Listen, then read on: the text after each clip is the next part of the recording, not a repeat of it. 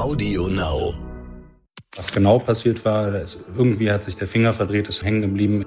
Das konnte er schon alles nicht mehr so richtig sagen. Er konnte nur eben feststellen, dass im Verlauf der Finger nach diesem Ereignis dann eben immer mehr in die Krümmung gezogen wurde. Eine operative Therapie am Finger, die zur Behebung der Narben geeignet ist, führt auch immer wieder zu einer neuen Narbenbildung, die im schlimmsten Fall dazu führen kann, dass der Finger nach der Operation genauso ist wie vorher. Zumindest im weiteren Verlauf, weil sich wieder neue Narben bilden. Es kommt vor, wir wissen das, dass es auch bei Kletterern gehäuft vorkommen kann, auch bei jüngeren Kletterern. Aber typischerweise ist es eher eine Erkrankung des mittleren Alters bei anderen Grundvoraussetzungen. Ärztinnen und Ärzte sollen Leben retten. Sie sollen Krankheiten erkennen und Leiden heilen. Aber was ist, wenn sich eine Krankheit nicht so leicht erkennen lässt? Was, wenn rätselhafte Beschwerden es den Medizinerinnen und Medizinern schwer machen, die Ursache einer Erkrankung zu finden? dann kann man nur hoffen, dass man Expertinnen und Experten an seiner Seite hat, die dranbleiben, die nicht nachlassen, bis sie sie endlich gefunden haben. Die Diagnose. Der Stern-Podcast.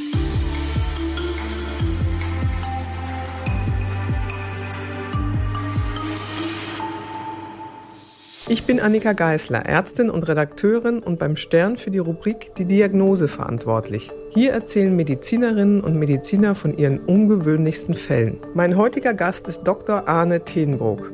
Er ist Facharzt für Chirurgie Handchirurg sowie leitender Oberarzt im Zentrum für Orthopädie und Unfallchirurgie im Krankenhaus Waldfriede in Berlin. Am Anfang seines Studiums wollte er eigentlich in die Gerichtsmedizin gehen. Er hat dann aber doch gemerkt, dass es ihm mehr Spaß macht, mit lebenden Menschen zu arbeiten, erzählt er. An der Arbeit als Handchirurg fasziniert ihn neben dem sehr feinen Operieren, meist mit Lupenbrille, auch die Tatsache, dass die Hand alle Strukturen aufweist, die der Körper zu bieten hat. Sehnen, Nerven, Gefäße, Muskulatur, Knochen, Weichteile und Bindegewebe. Es sei alles dabei dabei, sagt er. Heute sprechen wir über einen jungen Mann, der mit einer Krümmung am kleinen Finger zu ihm kam.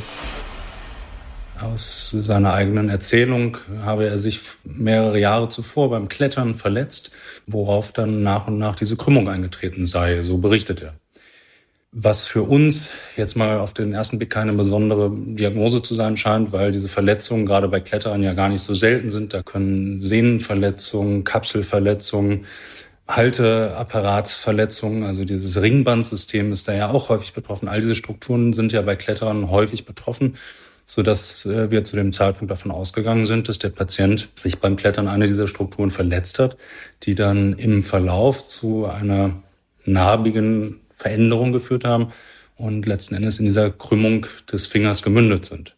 Ja, so dass das äh, sehen wir häufiger, muss ich sagen. Also es ist jetzt keine allzu seltene Entität, mit der wir uns im Rahmen der Sprechstunde umgeben. Letzten Endes muss man sagen, dass es auch die Patienten eben häufig stört. Wenn der Finger, gerade der Kleinfinger, nicht richtig streckbar ist, stört es kosmetisch, stört eben aber auch in der Funktion im Alltag. Hm.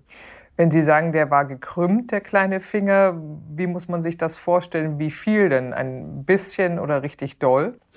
Ja, der Finger war schon, wenn wir das, wir teilen das eigentlich in Graden ein, in wie viel Grad so ein Finger in verschiedenen Gelenken gekrümmt sein kann. Wenn wir uns den Finger vorstellen, hat er mehrere Gelenke, das Grund, das Mittel- und das Endgelenk. Und all diese Gelenke können für sich eben weniger streckbar sein oder eine Streckhemmung besetzen. Und da ist eben pro Gelenk bis über 90 Grad Krümmung möglich. In diesem Fall war es so, dass es das Mittelgelenk betroffen hat und es waren so um die 50, 60 Grad Krümmung, die durch eine Streckung des Fingers eben auch nicht ausgleichbar war. Sie haben gerade erwähnt, es könnte das Ringband verletzt worden sein damals, als das passiert ist. Was ist denn das Ringband? Ähm können Sie das beschreiben? Also das ein Ringband gibt es so nicht. Es ist ein Ringbandsystem. Wir müssen uns vorstellen, wenn der Finger in die Beugung gezogen wird, über die Beuge sehen, braucht es einen Halteapparat. Und dieser Halteapparat besteht eben im Wesentlichen aus mehreren Ringbändern, die an verschiedenen Stellen die, die Beugesehnen umschließen und verhindern, dass die Sehne aus der Führung gerät, sodass die Sehne nah am Knochen gleitet und dadurch eben die Beugung überhaupt erst umsetzbar ist in den betreffenden Fingern. Also wir haben pro Finger, außer am Daumen, haben wir jeweils fünf Ringbänder, die theoretisch verletzt sein können. Gerade bei Kletterern sind am häufigsten das Ringband 2 im Bereich des Grundgliedes und das Ringband 4 im Bereich des Mittelgliedes betroffen. Das sind aber auch genau die wesentlichen, die, wenn sie verletzt sind, eben dazu führen, dass ein Finger nicht mehr komplett beugbar ist. Das heißt, das Ringbandsystem oder dass das Ringbandsystem verletzt ist, ist letzten Endes ein häufiges Problem bei Kletterern. In dem Fall passte das nicht so richtig zu der Diagnose oder der, der Vermutung, die wir hatten, da sind wir eher von einer Kapselverletzung ausgegangen. Denn Beugen, also in die Faust, kam der Patient komplett. Er konnte den Finger nicht ganz strecken. Und das ist eigentlich bei der Ringbandproblematik weniger Thema als mehr bei einer Kapselproblematik, wo es durch eine Narbenbildung zu einer Schrumpfung des Gewebes kommt und deswegen eben die Gelenke nicht mehr komplett streckbar sind. Wusste der Patient denn, was damals bei dieser Verletzung oder diesem Unfall passiert war? Ist er da zu einem Arzt gegangen? Das konnte er alles nicht mehr so richtig wiedergeben. Das erleben wir auch häufiger, dass gerade so mehr oder minder Bagatellverletzungen im Weiteren auch weiter bagatellisiert werden und Patienten dann mehrere Jahre später auch nicht mehr so richtig genau zuordnen können, was wann passiert ist. Das ist gar nicht so selten. Kam in dem Fall eben auch vor, dass der Patient eben nicht sagen konnte, was genau passiert war. Ist, irgendwie hat sich der Finger verdreht, ist hängen geblieben. Das konnte er schon alles nicht mehr so richtig sagen. Er konnte nur eben feststellen, dass im Verlauf der Finger nach diesem Ereignis, was er da undifferenziert beschrieben hat, dann eben immer mehr in die Krümmung gezogen wurde. Mhm. Und Sie hatten jetzt die Vermutung, da könnte was mit der Gelenkkapsel sein, da könnte sich Narbengewebe gebildet haben. Wie sind Sie weiter vorgegangen? Genau.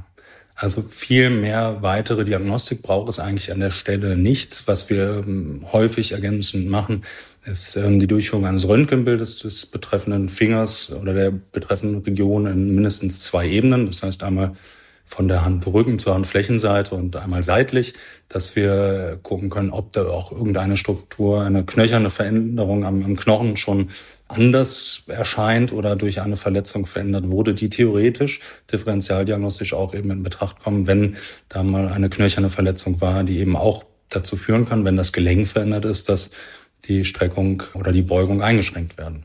So dass wir die klinische Untersuchung natürlich an erster Stelle steht, die Anamnese da ganz wichtig mit dazu gehört und wir dann in diesem Fall ergänzend noch ein Röntgenbild gemacht haben, was uns aber keinen Aufschluss über eine knöcherne Verletzung gegeben hat.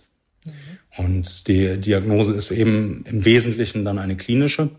Das heißt, wir können anhand der Untersuchung, eben der funktionellen Untersuchung und der lokalen Untersuchung dann diese Diagnose bestätigen oder zumindest als am wahrscheinlichsten in Betracht ziehen.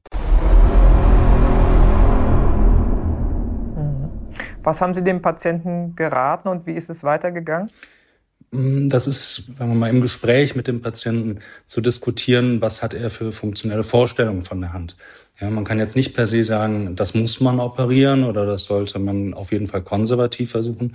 Wir wissen auf jeden Fall, dass bei einer länger zurückliegenden Verletzung und bei der Annahme, die wir hatten, dass da eine narbige ähm, Veränderung stattgefunden hat und den Finger in die Krümmung gezogen hat, wissen wir eigentlich, dass nach ähm, anderthalb Jahren konservativ da nur noch wenig äh, Fortschritt zu schaffen ist. Das heißt, dass wenn wir mit Schienen, mit, mit Ergotherapie, Handtherapie da tätig werden, wissen wir, dass nach der Zeit da nicht mehr viel zu gewinnen ist. Sodass wir mit dem Patienten dann auch ganz offen sprechen müssen oder in dem Fall mussten, um ihm zu sagen, so, wenn du da eine Besserung erwartest oder dir das vorstellen möchtest für die Zukunft, für die Funktionalität deiner Hand, dann müssten wir da operativ rangehen.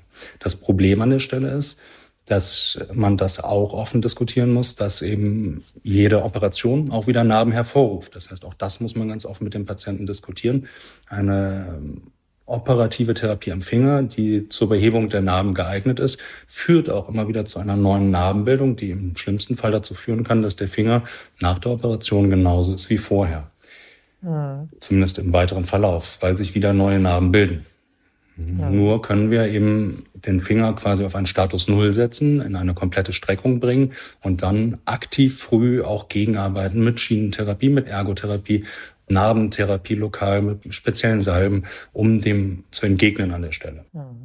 Und der Patient hat sich ja dann für die OP entschieden, richtig? Genau. Weil natürlich, das kann man ja auch nachvollziehen, ein junger Kerl um die 30 erwartet natürlich noch mindestens 50, 60, 70, 80 Jahre irgendwie Aktivität, sage ich mal. Und mhm. äh, da will er natürlich auch eine gut einsetzbare Hand haben. Und besonders, wenn er dann auch weiter sportlich aktiv ist. Und da stört ein Finger mit 50 Grad Beugung schon ziemlich. Dann bleibt man überall hängen, man kann nicht richtig greifen. Das stört schon. Als Sie dann operiert haben, äh, sind Sie ja in einer speziellen Weise vorgegangen. Da macht man ja nicht einfach nur einen geraden Schnitt. Können Sie erklären, wie Sie da vorgehen? Ja, also die Schnittführung an der Hand ist sehr, sehr speziell. Man muss sich immer vorstellen, dass jeder, eben wie ich das im tiefen Gewebe gerade schon erwähnt habe, jede Operation eben zur Narbenbildung führt. Und gerade an der Hand ist es dann so, dass man nicht einfach gerade über die Finger und die Gelenke schneiden darf, weil das ganz, ganz stark zu einer erneuten Narbenbildung führt und den Finger sehr, sehr schnell wieder in die Krümmung zieht. Ja, die, diese Bindegewebszellen, die für die Narbenbildung zuständig sind, die haben auch immer einen Anteil der Kontraktion, sodass wir da gegenarbeiten müssen. Das machen wir durch spezielle Schnittführungen, die an der Hand in der Regel im Sinne einer sogenannten Brunner-Inzision durchgeführt werden. Das ist eine Art V-förmige Schnittführung diagonal über die Fingerglieder um eben diese Narbenbildung so gering wie möglich zu halten. Hm. Was haben Sie denn entdeckt, als Sie so vorgegangen sind während der OP? Es war der normale Vorgang der Operation, so wie wir das immer handhaben, eben mit erstmal mit der Anlage einer Blutlehre. Wir operieren eben alles auch in einer so gut es geht Blutlehre. Das heißt, wir wickeln den Arm aus und legen eine Manschette am Oberarm an, die die Blutzufuhr in den Arm dann unterdrückt, lagern die Hand auf einer sogenannten Bleihand auf einer Unterlage, die die Finger in der Streckung hält, so gut es geht. Und dann schneiden wir in besagter Art und Weise, eben in dieser Brunner-Inzision. Und als ich dann da vor Ort angekommen bin, in dem Bereich, wo ich dachte, da müsste jetzt ja diese Vernarbung der Kapsel sein, habe ich keine Vernarbung der Kapsel gefunden. Aber sagen wir mal, Bindegewebe, was da eigentlich nicht hingehört. Bindegewebe, was in den Finger gezogen ist von der von der Hohlhand aus eher lokalisiert um das Grund- und das Mittelgelenk und das Grund- und das Mittelglied, welches da eigentlich nicht sein sollte und auch nicht narbentypisch war. Das heißt, das sieht man schon ganz deutlich auch in diesem kleinen Bereich, dass das einfach was anderes ist als das, was Sie erwartet hatten. Das ja. hat ja auch einen Namen. Können Sie das, das sagen, wie das heißt? Genau. Was man da gesehen hat, war ganz typisches Dupuytren-Gewebe. Der Maus Dupuytren ist eben eine bindegewebige Erkrankung der Hohlhand, die zu genau diesem klinischen Bild führt und die Finger in die Krümmung zieht und mit diesen Bindegewebssträngen im Bereich der Hohlhand und im Bereich der Finger einhergeht. Ich buchstabiere mal das Wort, weil ja. ich glaube, wenn man es nur hört, ist es schwierig. ähm, D-U-P-U-Y-T-R-E-N, Dupuytren. Genau. Haben Sie ja schon gesagt das Bindegewebe von der Handinnenfläche Richtung Sehnen der Handmuskeln zieht. Genau. Das ist eigentlich eine Erkrankung, die relativ typisch zu erkennen ist. Aber in diesem Fall war es ja nicht so. Was hat Sie da ein bisschen erstmal in die Irre geführt? In der Regel kommt die Erkrankung eher bei älteren Patienten vor und zeigt sich normalerweise eher ausgehend auch von der Hohlhand in die Finger ziehend bei männlichen Patienten um die 50, 55 beginnend. Das lag ja bei den Patienten alles nicht vor. Von der Anamnese und so wie er das beschrieben hatte, haben wir uns da auf einen kleinen Irrweg begeben. Es kommt vor, wir wissen das, dass es auch bei Kletterern gehäuft vorkommen kann, auch bei jüngeren Kletterern, die eben diese repetitive Belastung der Hand und auch kleinere Verletzungen in der Hand haben, dass es auch da zu einer Entwicklung des Morbus Dupuytren kommen kann. Aber typischerweise ist es eher eine Erkrankung des, äh, sagen wir mal, mittleren Alters bei anderen Grundvoraussetzungen. Als Sie diesen Befund gesehen haben in der Operation, wie haben Sie dann weitergemacht?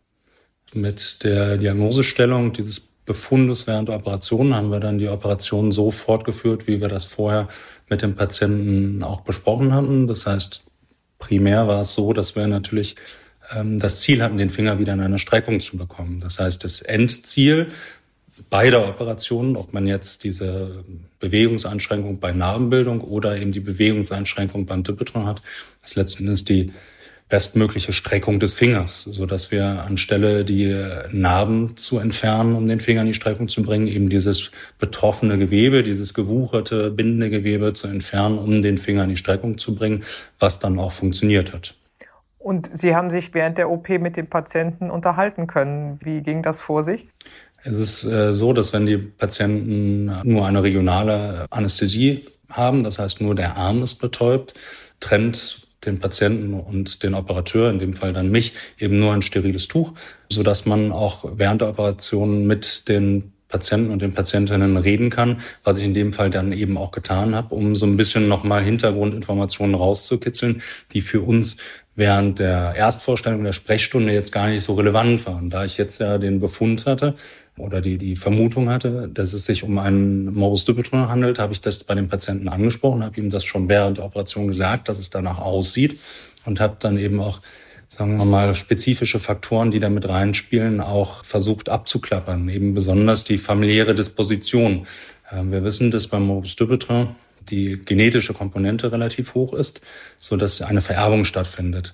Und der Patient mir dann auch bestätigen konnte, dass sein Vater eben auch an einem Morbus Dupuytren leide, so dass das eben in dem Fall auch wie die Faust aufs Auge dann passte, dass es sich wahrscheinlich auch bei dem jungen Patienten um einen Morbus Dupuytren handelt.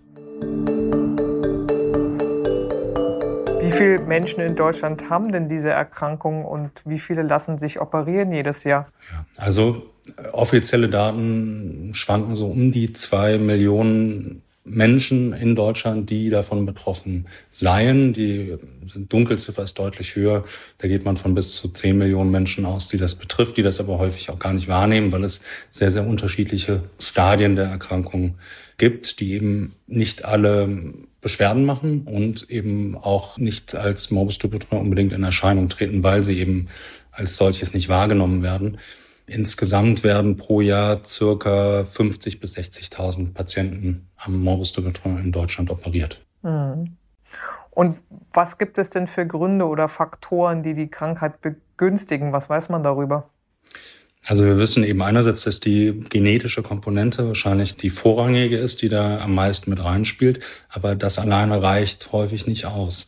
Wie jetzt in dem Fall unseres Kletterers muss man sagen, dass eben repetitive Traumata ein möglicher Auslöser oder ein Verstärker sein können, damit diese Erkrankung überhaupt erstmal in Erscheinung tritt. Das ist möglich. Wir sehen das auch manchmal bei anderen Verletzungen im Bereich der Hand, des Handgelenkes oder längerer Ruhigstellung mit Schienen, dass sich dann danach ein Morbus Dupuytren entwickelt. Das ist aber eher seltener, muss man sagen. Häufiger sind eher Erkrankungen, die das begünstigen können, wie Diabetes oder Lebererkrankungen, Epilepsie. Das sind so die möglichen Erkrankungen, die da in der Regel die Erkrankung positiv begünstigen, also die Entwicklung positiv begünstigen. Mhm. Nun haben Sie in der OP das Bindegewebe entfernt. Was passierte danach? Je nach Schweregrad der Erkrankung achten wir darauf, dass der Finger in einer Streckstellung geschient wird. In der Regel machen wir das so, dass wir ein festes Schema haben, ein festes Regime mit einer Lagerungsschiene, die erstmal durch uns im Operationssaal angepasst wird und dann aber nochmal optimiert wird, wenn die Verbände dünner werden mit der Zeit durch die Ergotherapie. Da werden thermoplastische Lagerungsschienen in einer Streckstellung angepasst.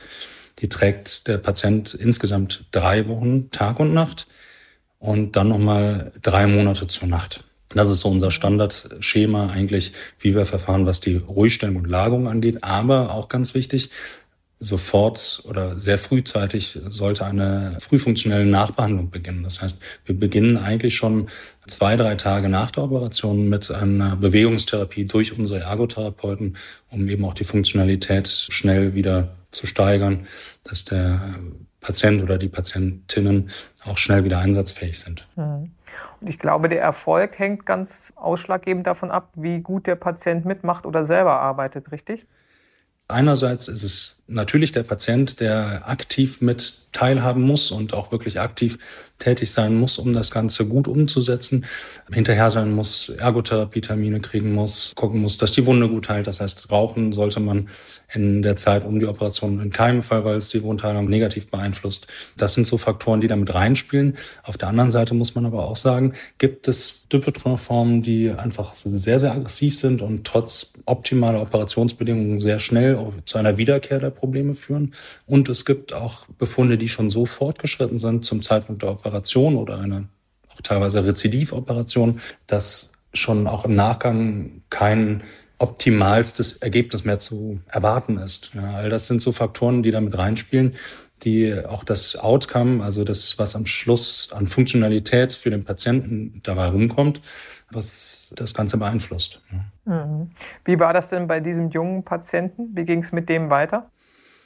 Der ist relativ kurz bei uns geblieben, weil eben der junge Patient gut in der Compliance, in der Umsetzung dann danach kurz bei den Ergotherapeuten die Lagerungsschiene bekommen. Also ich denke, er war, ich glaube, maximal vier Tage bei uns und hat dann auch das Therapieregime nochmal abgespult, ist auch bisher dann danach nicht mehr besonders in Erscheinung getreten. Das ist immer so für uns ein ein Anzeichen dafür, dass das gut geklappt hat. Wenn die Patienten früh zurückkommen, in unserer Sprechstunde auftauchen und sagen, hier, das gefällt mir alles nicht oder ich bin in der Funktion noch eingeschränkt oder da stört mich die Narbe, das ist immer so ein Anhalt ganz eindeutig, weil sie es ja mit uns auch kommunizieren, dass sie noch nicht so ganz zufrieden sind. Da muss man aber einfach auch sagen, dass die Nachbehandlung sehr, sehr langwierig ist und gut und gerne bis zu einem halben Jahr dauern kann. Ja, das heißt, da sind wir auch darauf eingestellt, dass Patienten auch wieder zu uns kommen und sagen, so, hier, ich bin noch nicht zufrieden, wo wir dann aber auch gerne sagen können und, und auch beruhigt sagen können, das braucht einfach viel Zeit und viel Liebe und viel Zuwendung.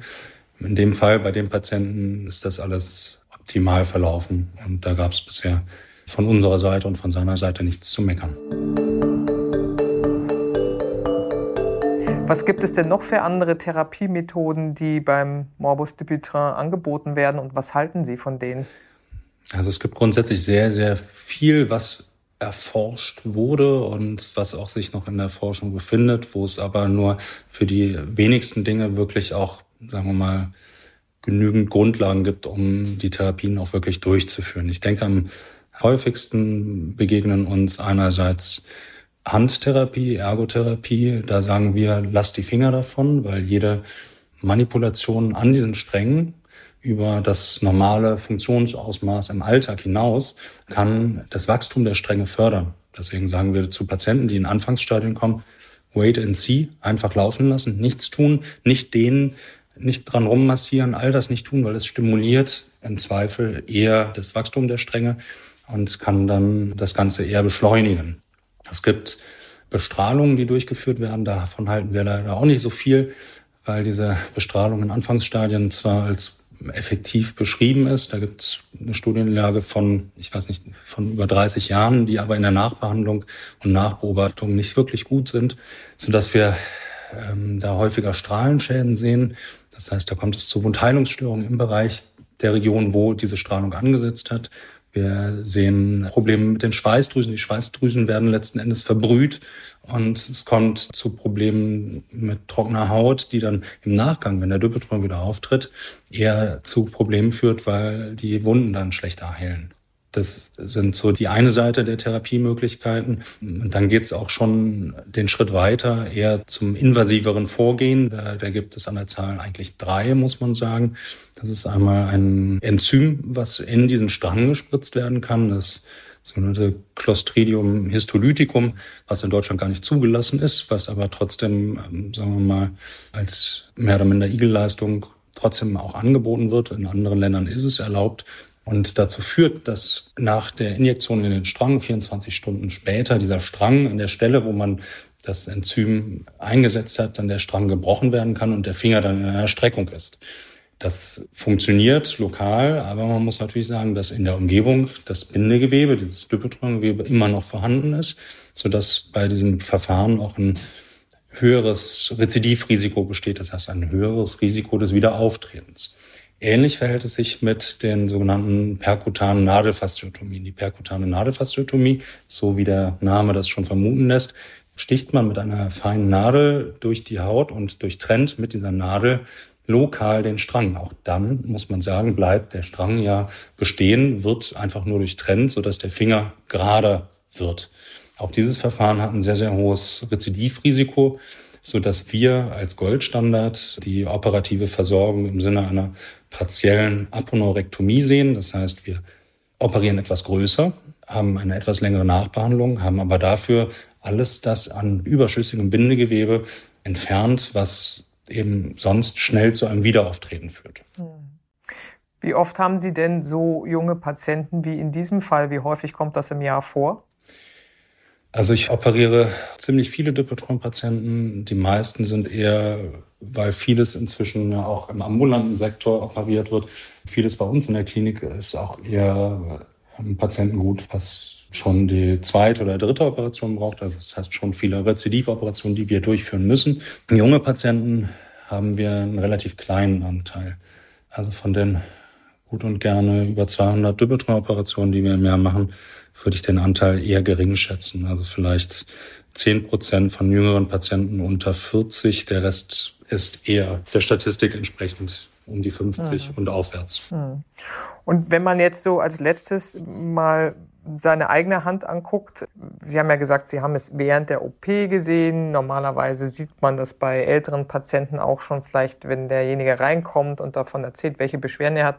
Wie muss man sich das an der Hand vorstellen, wenn jeder auf seine Hand guckt? Das heißt, es kommt von der Handinnenfläche und zieht dann die Finger näher an die Handinnenfläche heran. Kann man das auch tasten, wenn man sich selber jetzt mal ein bisschen genauer anguckt? Ja, also der typische Dippeltron-Fall, wenn wir jetzt mal so von dem wirklich typischen Fall ausgehen, betrifft am ehesten den Ringfinger und den Kleinfinger. Das heißt, wenn da eine Veränderung ist, ist das schon mal eher typisch.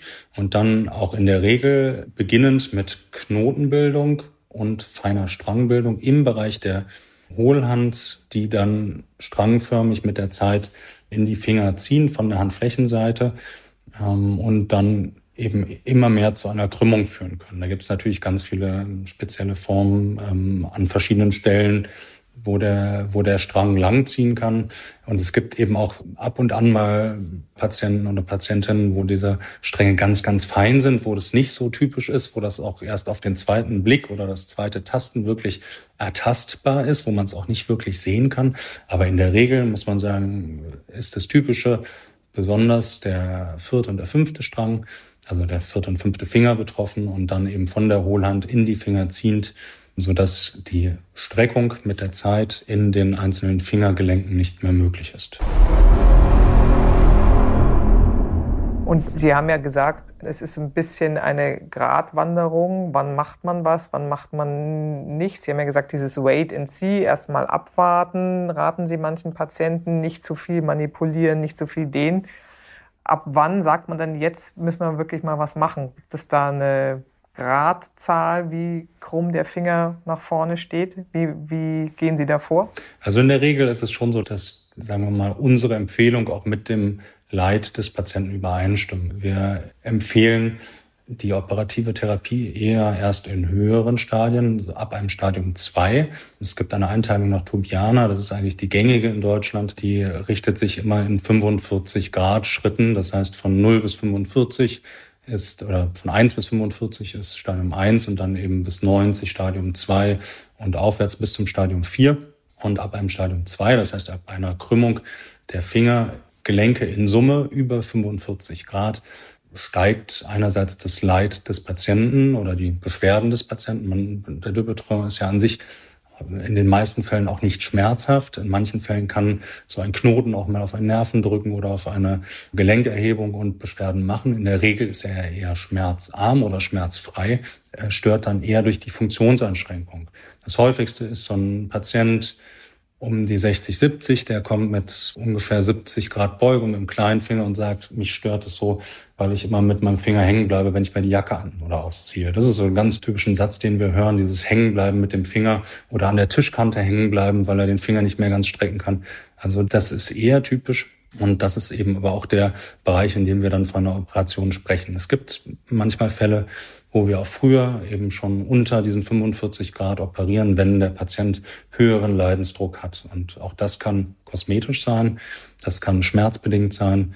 Da diskutiere ich aber ganz offen mit dem Patienten, dass je früher wir operieren, desto eher müssen wir auch wieder operieren. Denn natürlich ist es so, dass der Morbus Dippeltron leider eine nicht heilbare Erkrankung ist. Das heißt, es ist eine chronische Erkrankung, gegen die bisher noch kein Kraut gewachsen ist, so dass wir eigentlich davon ausgehen müssen, dass über die Jahre gesehen es zu einem Wiederauftreten des Gewebes kommt, weil wir nie in Gänze alles entfernen können. Oder eben das Dürretron-Gewebe auch an anderer Stelle, an anderen Fingern, letzten Endes können ja alle Finger betroffen sein, auch auftreten kann. So, das muss man schon auch offen und ehrlich mit dem Patienten diskutieren. Deswegen passt aber auch das wieder eher in die Richtung, dass wir sagen, ab Stadium 2, das heißt alles so um die 50 Grad aufwärts, ist für den Patienten störend ist für uns gut zu operieren, weil zu spät zu operieren ist wiederum auch nicht gut, wenn der Finger schon eine sehr, sehr starke Krümmung hat. Das heißt, alles, was über die 90 Grad gibt, dann kommt es auch zu Problemen mit dem Wundverschluss, weil wir den Finger in eine Streckung bringen wollen. Die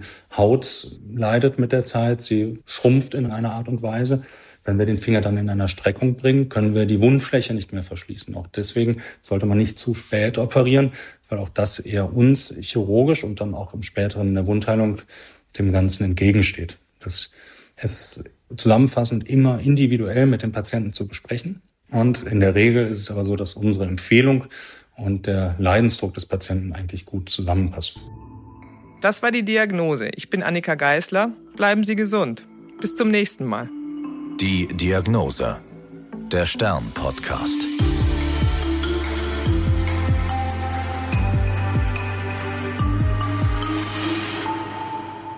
Die Lage in der Ukraine bewegt uns gerade alle sehr. Wer helfen möchte, kann das mit der Stiftung Stern tun.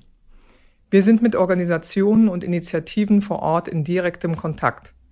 Mit ihren Spenden können wir so direkt und unbürokratisch dort helfen, wo die Hilfe am dringendsten gebraucht wird.